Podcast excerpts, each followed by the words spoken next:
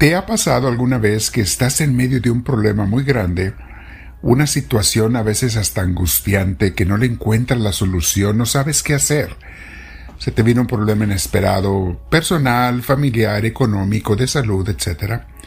Y no sabes qué hacer. Y en ese momento a veces ni, ni sientes la presencia de Dios o no sabes cómo buscarlo. Vamos a hablar de eso el día de hoy, mis hermanos, porque Dios quiere que tengamos la paz de Él, aún en medio de las tormentas.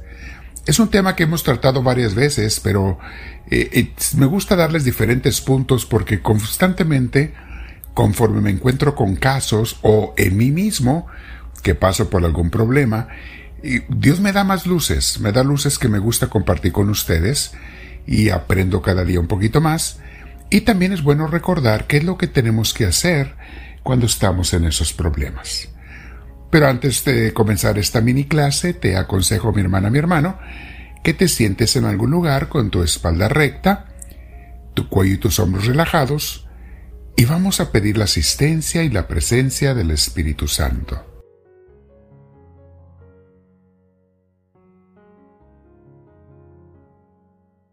Dile Espíritu Santo, ven a mí, te lo pido y conforme respiro profundo te pido que me vayas llenando de tu paz. Y si acaso en este momento estoy pasando por un problema, te pido que me llenes de ti, Espíritu Divino, porque la paz es uno de tus más hermosos frutos.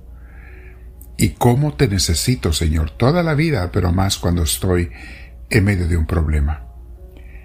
Lléname de ti, Espíritu Divino, Dame tu paz, dame ese espíritu tuyo que me llene, que me tome, que me inspire y que me mueva.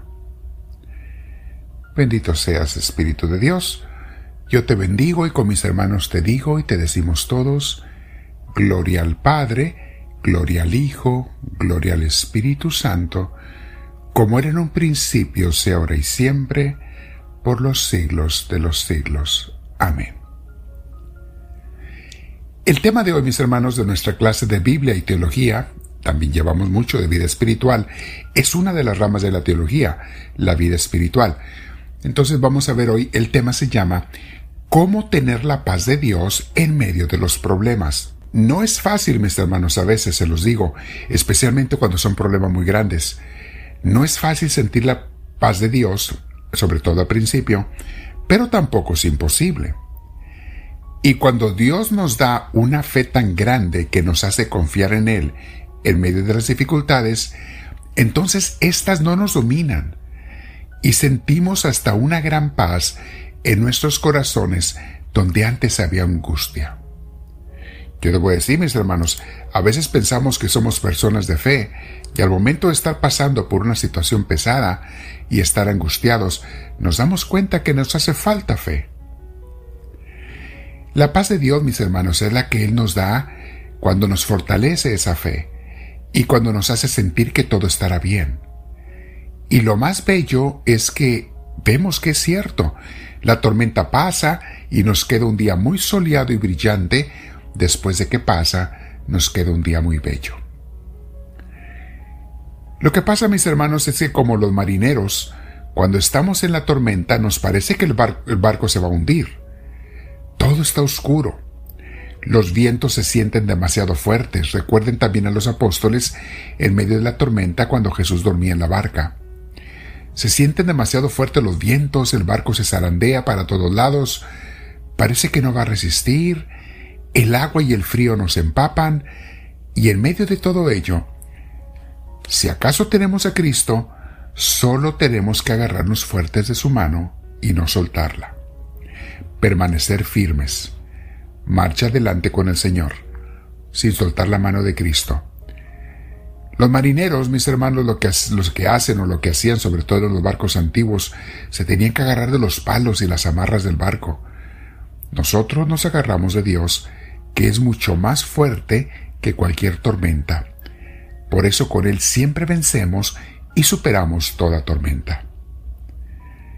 Como les decía mis hermanos, yo siento a veces esas penas, esas dificultades, y tengo que volver a confiar en Dios. En el libro de los Efesios capítulo 2, 6, capítulo 6 versículo 12 y siguientes, nos dice esto el apóstol. No estamos luchando contra poderes humanos, está hablando de las tentaciones del enemigo, de los ataques del enemigo, dice, no estamos luchando contra poderes humanos, sino contra malignas fuerzas espirituales del cielo. Cuando habla aquí del cielo se refiere al mundo espiritual, las cuales tienen mando, autoridad y dominio sobre el mundo de tinieblas que nos rodea. Por eso, tomen toda la armadura que Dios les ha dado, para que puedan resistir en el día malo y después de haberse preparado bien, mantenerse firmes. Se agárrense de Dios, agárrense de la armadura y la armadura es la fe, mis hermanos, la confianza en Dios, el abandono a Dios. Sigo leyendo el versículo 14. Así que manténganse firmes, revestidos de la verdad y protegidos por la rectitud.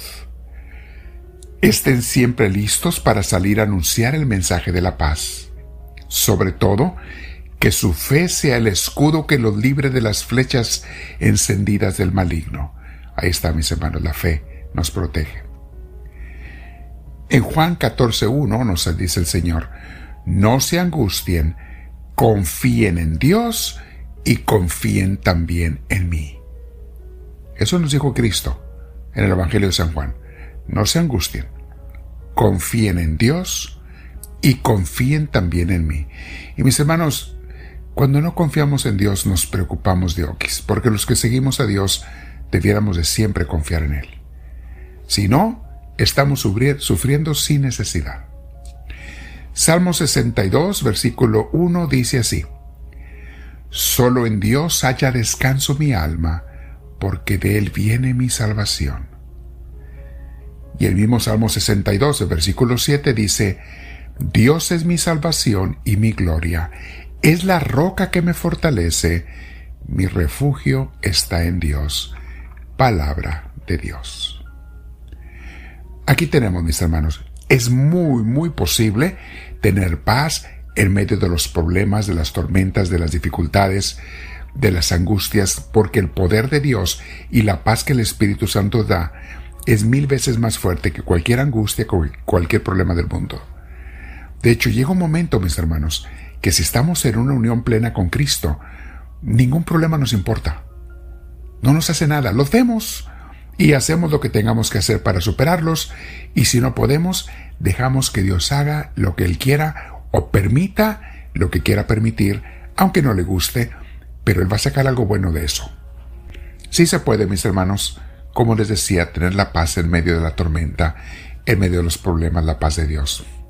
Te lo digo porque a mí a veces se me ha olvidado, en momentos de angustia, de preocupación por alguna situación, se me olvida confiar en Dios y por un rato, por un tiempo, me mortifico hasta que me pongo en oración y le digo, perdóname Señor, yo quiero conocer, amar y hacer tu santa voluntad.